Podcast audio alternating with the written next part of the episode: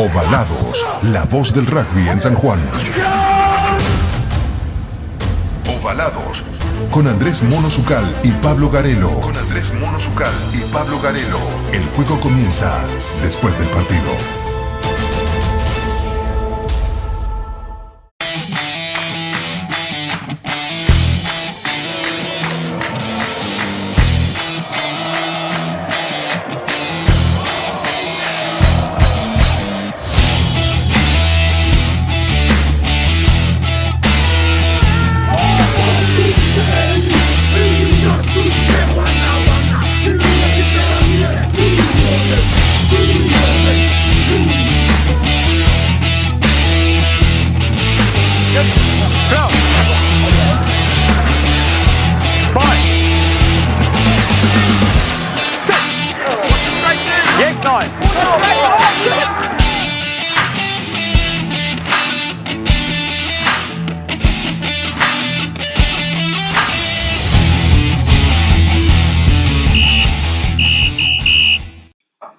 En la ocasión vamos a tener la mejorísima presencia de uno de los que ha jugado mundiales, de uno de los que se ha vestido con la celeste y blanca, de un cuyano que sin duda ha tenido la posibilidad desde su lugar de origen, el Tecuer Rugby Club, de hacer que en Cuyo se note y se note mucho de qué se trata eso de vestirse de celeste y blanco. Por eso vamos a presentar, querido Andrés Zucal, a quién, querido compañero de trabajo. Bueno, y ya está con nosotros, como siempre, innovando, con el señor Miguel Ruiz, eh, un amigo de la casa. Miguel, muy buenas noches, ¿cómo estás? Pero muy bien, que, que la verdad que con esa introducción, pero escúchame, a usted lo tendría que conocido hace unos 25 años atrás, me hubieran hecho llegar mucho más alto. Qué grandes son, como los quiero, mis amigos sanjuaninos. La verdad que les mando un abrazo muy grande a la distancia y espero que muy pronto estemos cerca de los amigos, de los otros que tengo, comiendo un rico asado. Sin duda, sin duda. Efectivamente, Miguel. Bueno, la, idea era un poco saber cómo recibiste eh, desde lo emotivo eh, el triunfo de los Pumas con los All Blacks el sábado pasado, Miguel. Y la verdad que creo que para todos los amantes de la ovalada, eh, ya nos habían hecho creer que esto no lo íbamos a ver nunca. Mm. muchas personas ya nos habían casi convencido de que eso iba a ser imposible. La verdad que fue, bueno, yo creo que para todos los que nos gusta el rugby, el ritual de levantarse a ver los Pumas All Blacks, creo que por más que las expectativas sean como sean, lo hacemos, lo seguimos haciendo. Capaz que otro partido hasta lo dejamos grabado, pero ese es el partido que todos creo que nos hemos obligado desde siempre si bien porque somos fanáticos de los Pumas, porque los All Blacks, creo que todos los argentinos tenemos eh, el corazón también puesto en ellos, que nos han demostrado siempre ser un equipo excelente. Y bueno, con, la alegría, eh, es, que es, difícil decir entre sorpresa y no sorpresa, porque es la primera vez en la historia que se le ha ganado, pero yo creo que a medida que ha pasado el tiempo, ha ido pasando el tiempo, es como que le poníamos una fichita al cero, ¿viste? Es como que le hemos ido poniendo una fichita al cero y sobre todo cuando uno eh, más o menos lo sigue muy de cerca y, se da cuenta que esto no ha sido casualidad. Eh, yo creo que hoy se está repitiendo la fórmula del año 2007. Para los que entienden mucho de rugby van a entenderlo rápidamente, para nosotros le vamos a explicar. En el 2007 nosotros llegamos a un mundial con un equipo que el número uno era Roncero del Estado francés, Ledesma del Clermont-Ferrand, eh, Omar Hassan del Toulouse, el Pato Albacete jugaba en el Toulouse, y puedo pasar a todos los jugadores que estaban en Europa, y no estaban en cualquier equipo de Europa, estaban en los mejores cuatro o cinco equipos de Europa, de los cuales ellos eran los mejores jugadores de esos equipos europeos. Bueno, hoy eh, que vos me digas que un Matera haya tenido la actuación que tuvo, no fue casualidad. No es casualidad, no es que tuvo, no es que se despertó y tuvo un buen día. Es un chico que viene el último año jugando a un nivel que lo demostró dentro de la cancha. Entonces, bueno, te lo dejo ahí ahora, porque si no, me, embalo, me embalo y No, no, está bien. Vale, sí, mi hijo, vale, sí. Es más, yo tengo una pregunta, perdóname, Andrés. Eh, yo recuerdo eh, aquella formación eh, ante Francia, ¿no? En el Mundial del 99, en donde decíamos Grau, Ledesma y Celso, Ruiz y Ayub, Filan, Martín y Longo, Pichot, Quesada, Albacete, Arbizo el capitán, Simone Camardón y Corleto, los dirigidos por Alex Whaley. Eh, en la ocasión te toca eh, encontrarte con una cosa que es bastante concatenable. Ledesma, que jugó con vos en aquel Mundial del 99. Y ya había un conocimiento sobre Cheika, ¿no? Y, todo lo que un extranjero, como a vos te tocó en el caso de Whaley, puede aportarle a un seleccionado nacional. Mira, yo creo que las personas por ahí no, no conocen la relación que existe entre Mario y Cheika. Mario y Cheika tienen una larga trayectoria de compartir de duplas. Eh, empezó en el Clermont-Ferrand con, el equipo donde él mismo Mario era el capitán en su momento, dejando de jugar, pasando a la conducción, a la parte técnica. Fueron los dos juntos y por una, eh, una traición entre la dirigencia y Cheika, eh, Mario portándose muy bien, como, como es una persona de bien, y explicándole y enfrentando un poco a la dirigencia en contra de su trabajo. Le ofrecieron a él mismo quedarse como hit coach cuando el que lo había subido al equipo había sido Cheika. Él le dijo, mirá, pasa, está pasando tal cosa. Adelante lo llamó a, a, la dirigencia, le dijo, mirá, eso le costó que los dos se quedaran en la calle y automáticamente Cheika se vuelve a Australia y a pasado, no sé, a los tres o cuatro meses lo llaman para que entrene con él la dupla del seleccionado australiano. O sea, existe eh, favores de idas y de vueltas, más que favores, una amistad que han generado y han forjado muy profunda y de mucho respeto, y que indirectamente eh, los Pumas se terminan beneficiando gracias a un vínculo directo que ellos tienen. Entonces, es tan auténtico lo que está trayendo Cheika y es tan real y tangible lo que puede eh, generar una persona con esa experiencia. Nadie tiene una locura y una vehemencia que es tremenda lo de Cheika. De hecho, muchos equipos le han pedido que frene su rigor físico, es un loco, o sea, ha sido un loco, un loco del entrenamiento, eh, son charlas que hemos tenido con Mario y que nos ha comentado, era difícil y tuvo muchos problemas en muchos de sus planteles porque no muchos le seguían el ritmo era realmente, y él era un locazo también. Él, él venía de entrenar en un momento los ICT Brambi hace muchísimo tiempo. ¿Te acordás?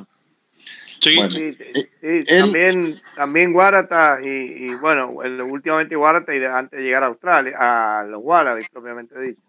Estuvo, pasó por varios equipos y de los cuales todos han sido equipos exitosos, han sido todos, eh, han sido, si bien él no fue un gran jugador de selección, pero en, su historial ha sido realmente un gallardo de ahora, podemos decirlo, en el fútbol.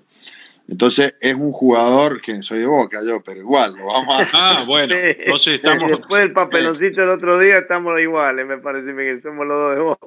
Eh, somos, pero bueno, pero ¿qué te quiero decir? No que de No podemos negar, no podemos negar que ha sido un entrenador exitoso. No, no, no, definitivamente no. Entonces, bueno, eh, cuando viene un, entrenador que se encuentra con semejantes jugadores de la talla que hoy tienen los Pumas y, y porque el jugador argentino, si hay algo que tiene, que está, está dispuesto a todo, a todo esfuerzo, a todo sacrificio, a toda entrega. Entonces, un entrenador por ahí viene y se encuentra con eso y le encanta. Por eso Alex Wiley en su momento también lo disfrutó, más allá de que eran personas que venían a, a entregar un montón de cosas. Muy lindo como entrenador, cuando uno se encuentra con un plantel que está dispuesto a todo. Y hoy los Pumas lo demuestran, que están dispuestos a entregar el 110% ese famoso que siempre nombramos en el radio argentino. Y bueno. Ya, eh, eh, Miguel, eh, hay dos hechos. De hecho, Alex Wale, que es uno de los tantos asesores que llegaron al rugby argentino, porque ya desde los Pumas, ya desde el 58 se habla que al rugby argentino llegaron asesores del extranjero, en el 75 ya propiamente dicho, eh, habían asesores extranjeros. Alex Wiley es el primero que tiene que asumir eh, una situación y no es casual que vos estabas en ese seleccionado, porque eh, termina entrenando, siendo el coach de los Pumas en el Mundial de Gales en 1999, que muchos marcan como una bisagra a nivel, a nivel competencia mundial, ¿no? Eh, ¿cómo, ¿Cómo fue, eh, cómo, lo ves ahora? Nos decís recién lo de Sheikha. Ahora la distancia, esta posibilidad cierta de un tipo con las capacidades de Sheikha. Eh, ¿Cómo ves la situación de los Pumas de hace un año atrás a esta actual? ¿Crees que Mario, no te voy a pedir que me hable de Mario, sos amigo de él, acabas de decirlo tenés charla con él, ¿Lo crees que Mario cambió un poco, abrió el juego ante, la, ante el resultado del Mundial de Japón? Mira, mira, esto nosotros eh, antes del Mundial, a ver, estoy haciendo memoria, antes o después, cuando se cumplieron 20 años, después nos juntamos todos juntos eh, nos juntamos en la casa de Manuel Contempomi en Buenos Aires, una reunión muy buena.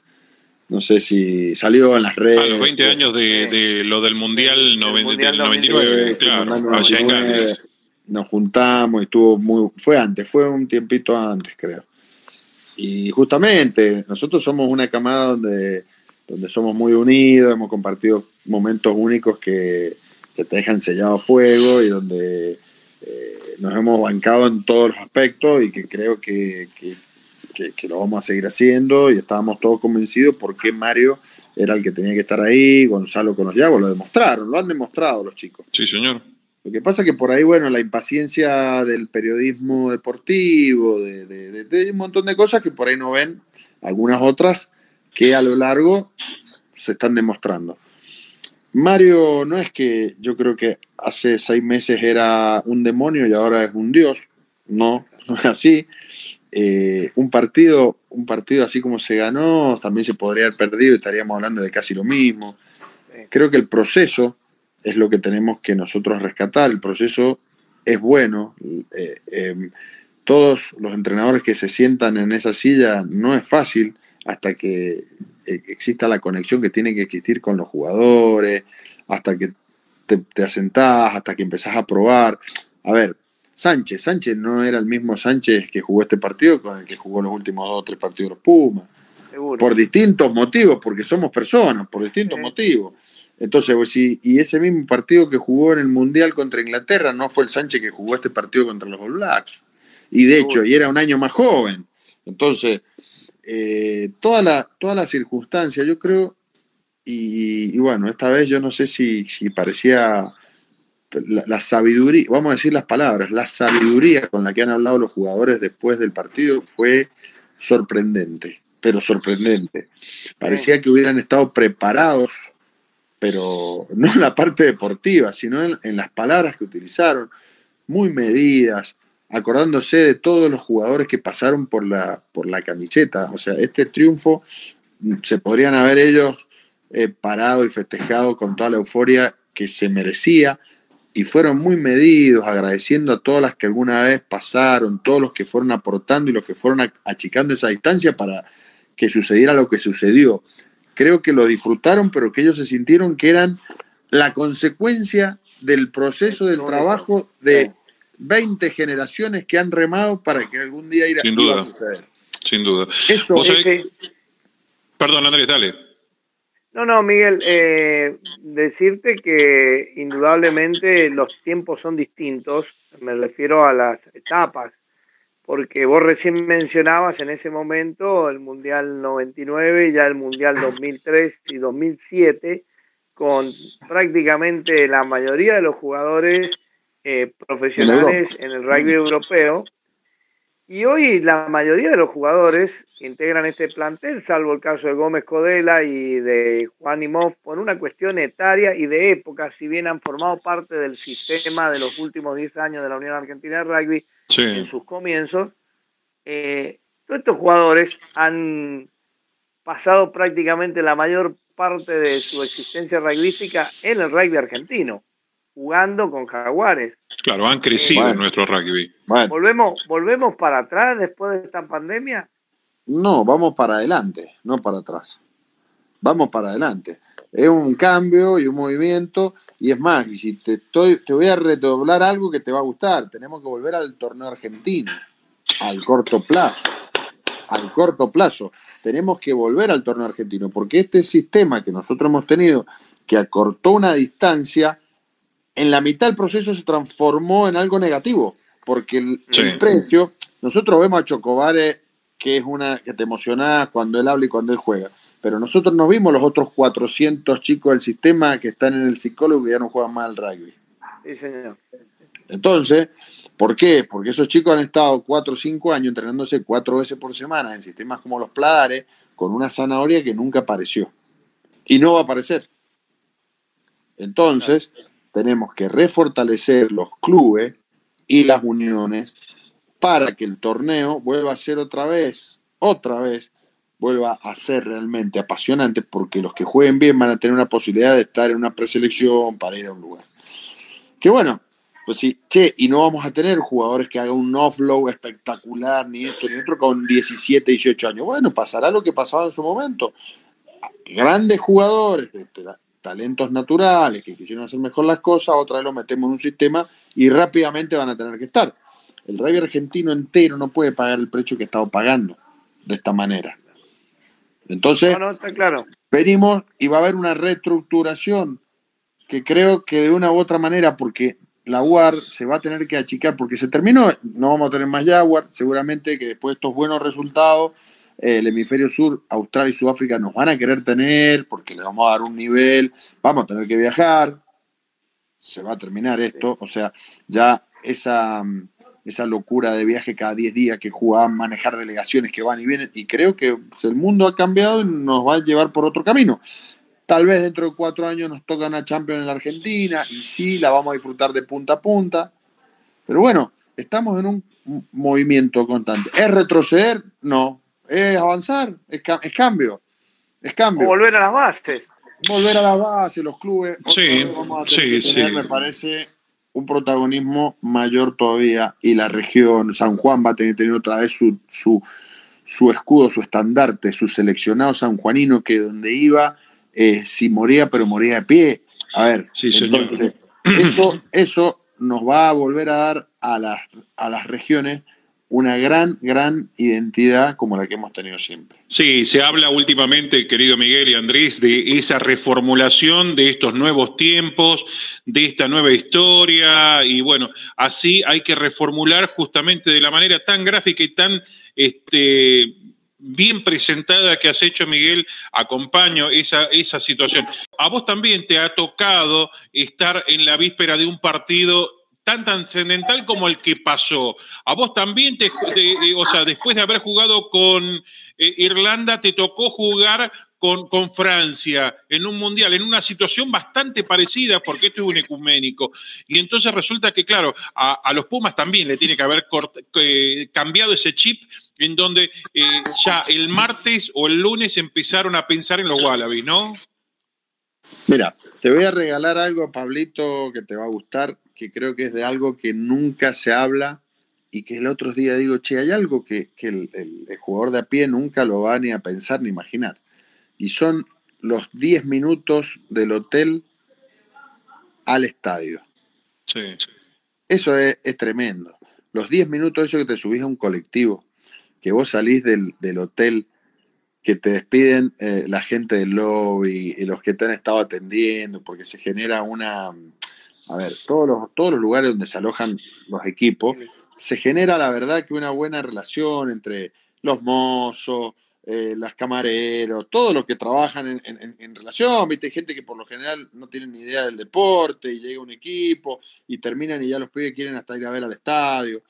Te subís, te saludan, te despiden, te subís. Te manguean una camiseta. Esa, es alguna remera, alguna cosa, lo que sea, te subís al colectivo, desde ya que tenés una, una patrulla que te va a escoltar hasta el estadio, eh, donde es una, es una situación tremenda, eh, donde te tocan bocina a la gente, donde todos te saludan, donde de ahí empezaste a maquinar, donde ya estás yendo a, la batalla esa, donde vos decís que, bueno, en su momento vos sabés que Imov, eh, imagínate, los chicos adolescentes se ponen los Walkman auriculares, no, este no nos dejabas tener no, no, nos tenemos que conversar. Esto era... Estamos hablando de José Luis. Estamos para los que están escuchando. un prócer, no solo de Rosario, sino de Argentina. una, persona que te era 24 horas eh, enseñando, enseñando, 24 horas, era un placer, donde no te dejaba, ni, no, no, decía, ustedes tienen que estar charlando entre ustedes, eso, eso los aísla. Bueno, todas las cosas. Entonces decís, che, esa, esa vivencia de esos minutos de, de, del hotel al estadio, donde vos tenés para repasar un montón de cosas, donde cualquier jugador se imaginaba toda la jugada, lo que era, con quién jugó, todo, todas esas cosas y llegar, imagínate, eh, al estadio, en las inmediaciones del estadio, donde vos llegabas, donde siempre ya tenías un montón de, gente, cola, toda la gente banderas, pintado, aplaudiéndote, una, una cosa que es, indescriptible, la verdad, que vos decís, eran los últimos minutos que tenías para, hacer el repaso de todo, donde cada uno lo vivía de distinta forma. Y bueno, cuando llegaba al estadio era, era como llegar al templo más sagrado que cualquier jugador pueda haber vivido en, lo que sea, imagínate. Era, era ese día que, llegó el momento donde tenías que empezar a, tocar la partitura que habías estudiado. Claro. Este, eso, eso esas son, son experiencias que te digo que cada uno eh, en, distintas, en distintos países se ha vivido de distintas formas. No sé, París te paseaban de una punta hasta el estadio eh, a 120 en el medio de, las calles con las policías que, iban cuatro o cinco motos escoltándote, ¿viste? Era toda una, una cosa fabulosa y que de eso nunca he escuchado a nadie decir pero son momentos inolvidables, te digo, inolvidables. Y en eso, y en eso Miguel, y en eso no hay época para eso. No, se repite. Se repite. Se, repite, y cada vez más, porque cada vez más importantes son los trayectos de los hoteles a los estadios, con la cantidad de tránsito que se ha visto incrementado. Es, una cosa, es fabuloso. Eso es fabuloso. Mirá, te hago, eh, recién decías vos la, eh, lo moderado y la palabra justa de cada uno de los jugadores. Yo recalco en los tres más jóvenes, caso concreto Chocobares, Grondona y Carreras, que si bien ya había debutado en los Pumas, había jugado, había ido al Mundial, eh, los tres dijeron, estamos muy contentos pensando en Australia. Eh, eso, eso es algo que, más allá de, haber jugado las distintas distintas etapas de, los Pumas. Eh, hay, mucho Tano Lofreda, hay mucho Tano Lofreda ahí atrás de eso. ¿ah? ¿Ah, sí? Sí, mucho Tano Lofreda. Sí, sí, sí. los chicos fue lo primero que dijeron. Y sí, sí, sí, sí. Y, y eso, a ver, mira, yo en el año 97 me tocó debutar con los All Blacks. Ese día fue el peor, el, el resultado más grande de la historia de, que hemos perdido. Y, en el tercer tiempo, eh, Fitzpatrick, que era el, capitán, lo, agarra a sus jugadores y le dicen, muchachos, tranquilo porque la semana que jugaban contra Australia, y calmándolo, y eso es una constante que tiene nuestro deporte, es que, se diferencia de todos los otros.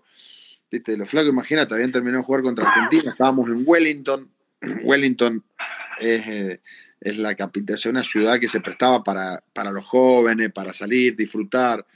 O sea, esto yo creo que si ellos, los All Blacks, se, tenían que moderar, imagínate nosotros si lo tenemos que hacer cuando tenemos un partido contra Australia.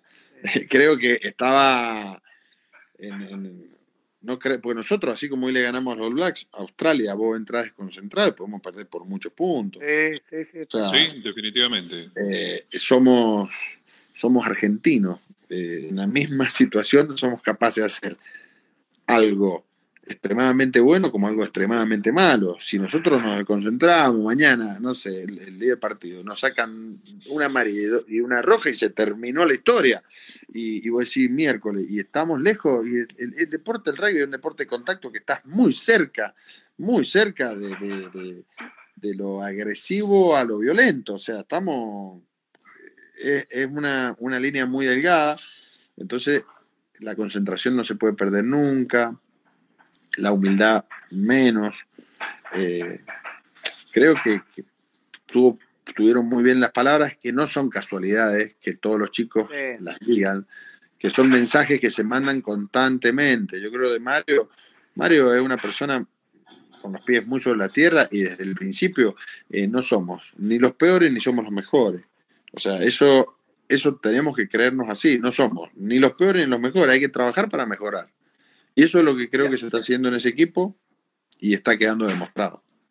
Miguelito, se hacen las cinco y media de la mañana de este próximo sábado. Vos ya estás recontraprendido a la televisión. Hacé de cuenta que la transmisión es de ovalados. Y con el mono sucal te preguntamos, para que vos le digas a todo el país y a todo el mundo, cuáles son tus miramientos frente a ese partido que se va a jugar, cuáles son las expectativas, cómo pensás y cómo crees que se va a dar ese partido ante los Wallabies. Creo que va a ser eh, va a ser un partido muy, muy, muy, muy, muy, eh, muy parejo, muy parejo, muy parejo. Creo que no va a haber, creo que habrá una diferencia de cinco puntos, cinco para arriba, cinco para abajo. Va a ser muy parejo, muy parejo. Creo que Australia, Australia viene también muy bien, ha, ganado un partido muy importante. Es un torneo donde, donde sí, eh, nos vamos a meter, el rugby australiano no está pasando por un buen momento desde hace mucho tiempo. Eh, en, Australia ha perdido mucho terreno el rugby, que es algo que, ellos eh, lo, están viviendo con una preocupación muy grande y no es desde ahora, es ya hace de muchos años que vienen con un problema. Han generado un torneo de una magnitud increíble. Creo que lo tienen ellos como una gran necesidad. Es como cuando el Mundial del 78 se hizo en la Argentina. O sea, ellos están obligados, después de que ya pasaron la primera gran prueba, están obligados de terminar de la mejor forma. Para ellos, eh, creo que va a ser un partido muy, cargado con muchas emociones. Chaika del otro lado, una persona muy polémica y muy, con mucha personalidad en Australia. Los Pumas viniendo de ganarle a su archienemigo más grande, ellos también.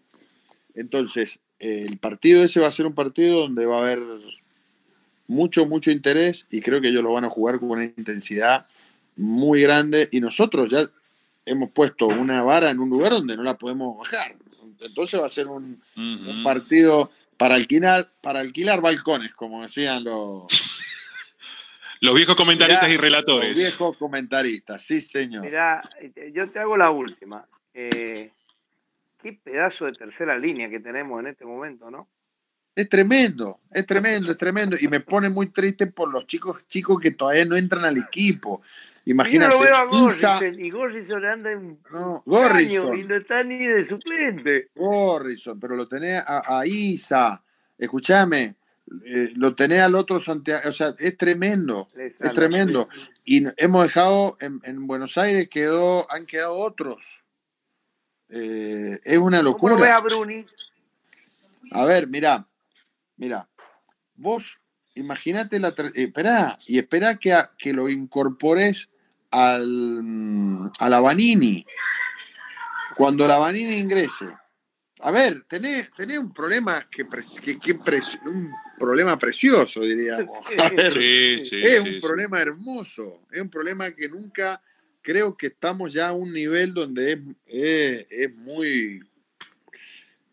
Es un lindo caos. Es un lindo caos. Y, aparte, vos fíjate otra cosa, a vos te compromete esta pregunta que te voy a hacer yo como la postdata nada más. Eh, qué lindo conflicto también con eh, los dos medios, ¿no? Y, y, uno es coterráneo tuyo. Sí, sí, sí, no, bueno, lo que pasa, a ver, el tema, tema de medios crown, viste, es, una. Son caprichos. Son caprichos de los entrenadores. A ver, eso ya nos metemos. un tercera línea. Es una rueda de auxilio, es un 4x4, un flago. Voy a decir, yo te voy a dejar 40 minutos y yo quiero que me entregues el cuerpo y el alma y yo te cambio. Y, y a la noche, un medio crown. Un medio crown es, ya entras a la, al, al, al, al, al, al, al, del coach. Ah, exactamente. Si un medio Esa elección coincido plenamente. Y uno no puede opinar sobre eso, porque hay, hay que ser un irrespetuoso si opina de eso. Porque por algo él está y él se siente que su juego está mejor representado por tal o cual. Entonces hay que dejarlo, porque si no, eh, le, quitas la... ¿viste? Los, entrenadores también juegan. Eh, o sea, literalmente, ellos juegan y se sienten expresados y ellos quieren armar un equipo donde los exprese y los represente. Y creo que, bueno, hay que, hay que ser respetuoso. Creo que hoy, para estar en ese plantel donde hay 45, 50 jugadores, cualquiera es un crack. Pero un crack. Donde tiene todo lo que tiene que tener un jugador de rugby y lo han demostrado y lo demuestran y entran y salen y, bueno, y, vuelvo para atrás. Se han quedado jugadores. Eh, Ortega, de hecho, se quedó fuera de un plantel muy grande donde fue dentro de los últimos partidos que habían tenido los Pumas, uno de los mejores jugadores. Y bueno, Mayor regularidad seguro. Sí, sí, sí. Y bueno, y tenemos una calidad de jugadores que ha, ha demostrado que, que, son, están a la altura hoy de las circunstancias. Entonces, bueno, que se, que se sigan, que lo sigan disfrutando los chicos, porque. Más menos cinco el sábado. Sí. No, ahí, ahí. Sí, sí, sí, sí. Ese yo creo que va a ser muy, muy, creo que, a ver, otro partido perfecto como el que tuvimos es difícil que se repita. la perfección así, al 100%. Tuvimos, y vuelvo para atrás, Australia creo que va a salir también a hacer lo mismo. Pero, pero, a ver, estamos hablando de que vamos a jugarle igual igual esta vez y no porque, eh, porque va a ser una, un partido excepcional. No, es hoy lo que el equipo ha generado. Ah, la Argentina, y me, voy con esto, la Argentina en las peores circunstancias ha demostrado realmente una grandeza tremenda. Ya lo hemos vivido un montón de veces cuando el equipo de los Pumas en las peores adversidades se ha juntado y ha salido el equipo adelante. Yo creo que en esta vez la pandemia esta lo metió en una presión indescriptible. Ese videíto que circuló creo que a todos nos hizo correr un lagrimón porque realmente lo que hicieron, el esfuerzo que han hecho los entrenadores, planteles superiores, dirigentes, absolutamente todo el rey argentino es para aplaudirlo de pie.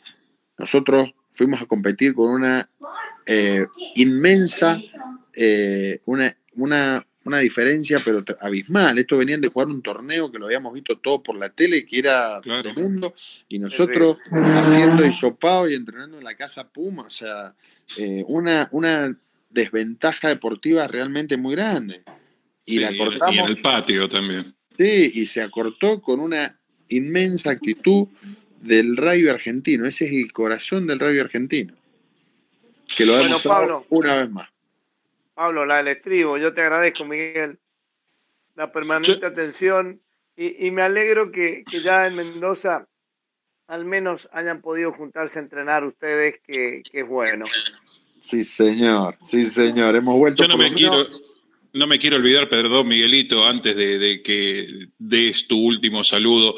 Eh, Carlos Torres, Cristian Sainz y Marcelo Celada en la primera línea. En la segunda, Eduardo Soto, el capitán, y Emiliano Quiroga. La tercera línea, la de Tecue, claro, que formaban con Gonzalo Pérez y Javier Díaz. Y con la ocho en la espalda, el Miguelito Ruiz. En tanto que la pareja de medios era Darío Casado y Diego Vicino. En tanto que los restantes tres cuartos, Emiliano Artal, Gerardo Celada, Federico Ballarini, Diego Salvador y Oh. Ramiro Bonilla, los dirigidos por Gustavo Kretschmar. No me la quería perder. Extraño tanto estar ahí cerca de la cancha, amigo. Con ese equipo al fin del mundo, con ese equipo. bueno, mis queridos amigos, les dejo un abrazo gigante y muchas gracias, pero muchas gracias como siempre. Gracias, Miguel. Señoras, señores, hoy en este Ovalados especial, previa del partido entre Argentina y los Wallabies, estuvo el gran Miguel Ruiz, el hombre de Cuyo, el hombre de Tecué, nuestro amigo de Mendoza.